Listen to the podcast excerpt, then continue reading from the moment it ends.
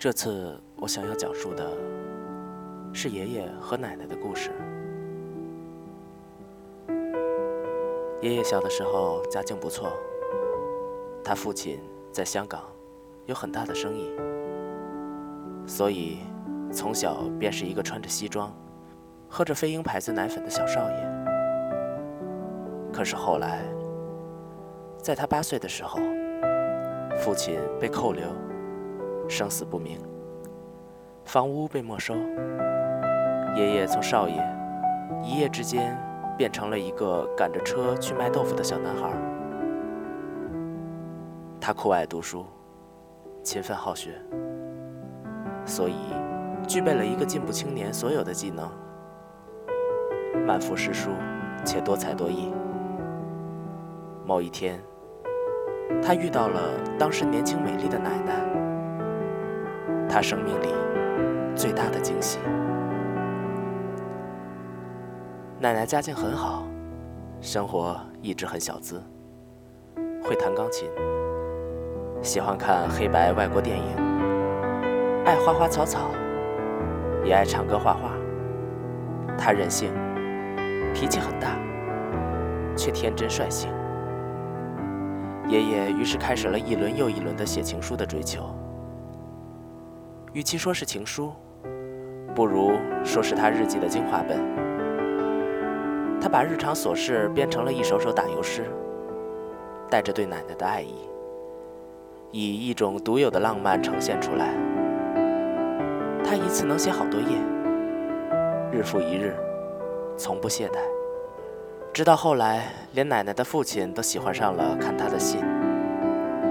他们终于在亲人的祝福中在一起了。后来啊，后来啊，便是那无奈的文革。爷爷以家庭成分复杂，要被下放到农村。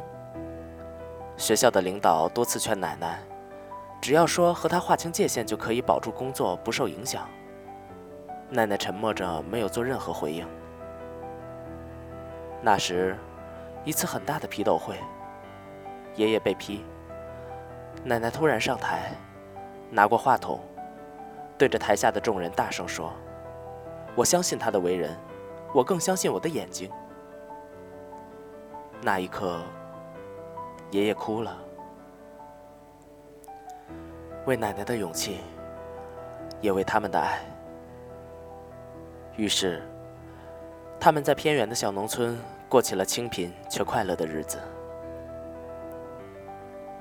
后来，小时候的我对他们印象不深，只知道他们从我出生起就坚持给我写日记。还记得，小时候我经常哭着拉着奶奶的衣袖让她抱，而每次爷爷都说：“乖，爷爷抱。”奶奶腰不好，会累的。再后来，我慢慢长大，发现并总结了一条真理，那就是：不论奶奶做错与否，爷爷永远站在她一边。这有点像那句浪漫到死的话：如果世界背叛了你，那么我会站在你这里，背叛这个世界。有时候，家庭聚会因为一件事意见不同，家里人都明白是奶奶有点无谓的计较，可爷爷还是把大家训斥一番，说奶奶是对的。毫无原则的支持背后，其实是深深的包容与忍耐。在小屋，爷爷对爸爸说：“难道我不知道你妈做的不对吗？我当然知道，可是……”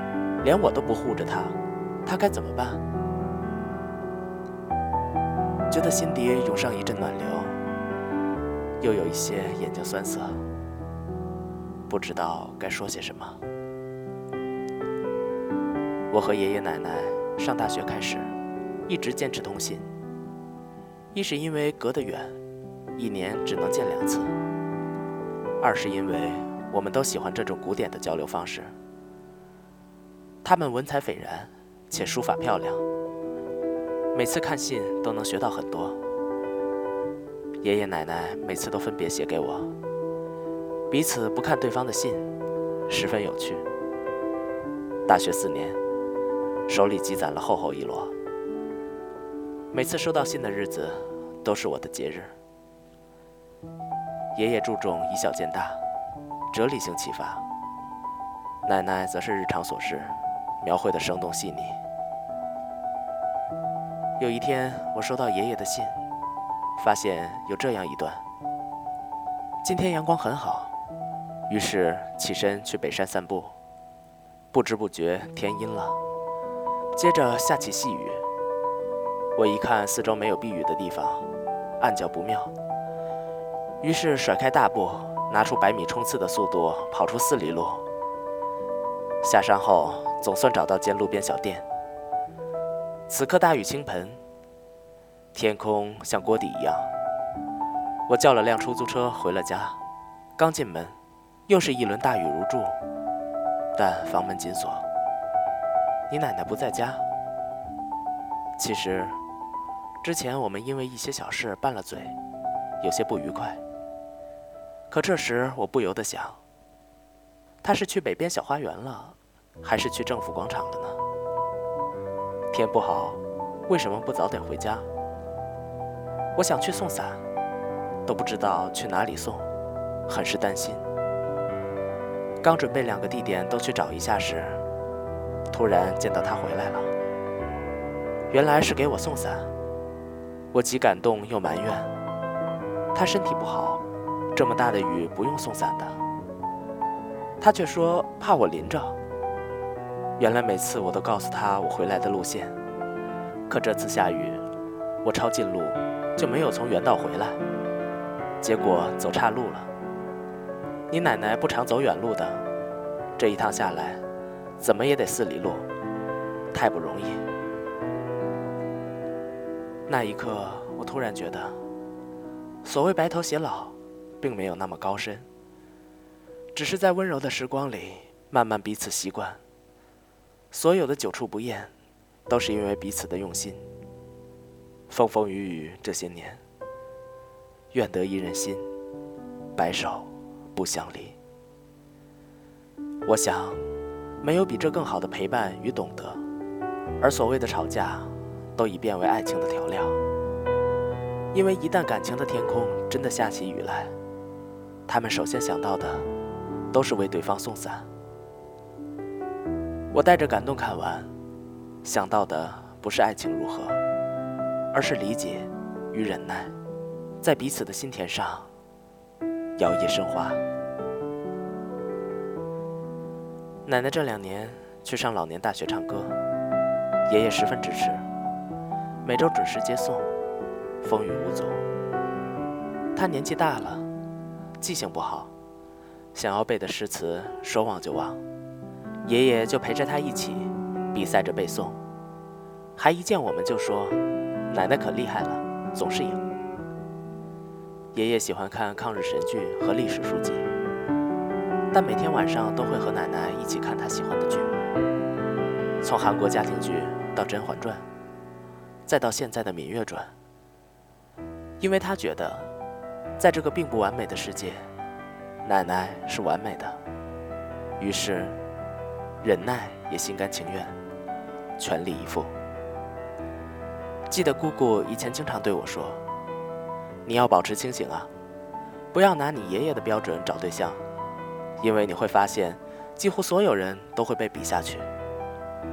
他们现在很好，上次奶奶来信，写到他们会手挽着手去买稻香村，一进店就各自给对方挑点心，只不过结账的时候，给奶奶的点心金额都是爷爷自己的好几倍。”想起了电影《恋恋笔记本》中，老年的诺伊对着失去记忆的艾莉天天读信。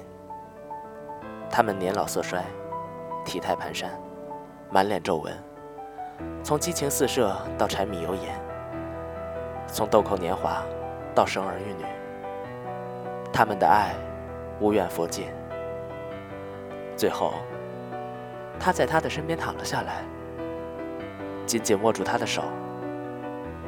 他说：“我会一直守护你，还记得那段话吗？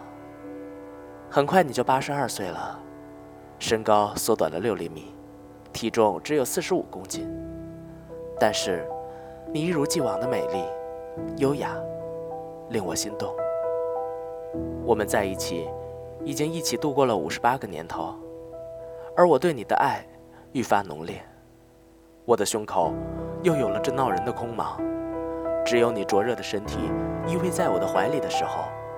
它才能被填满。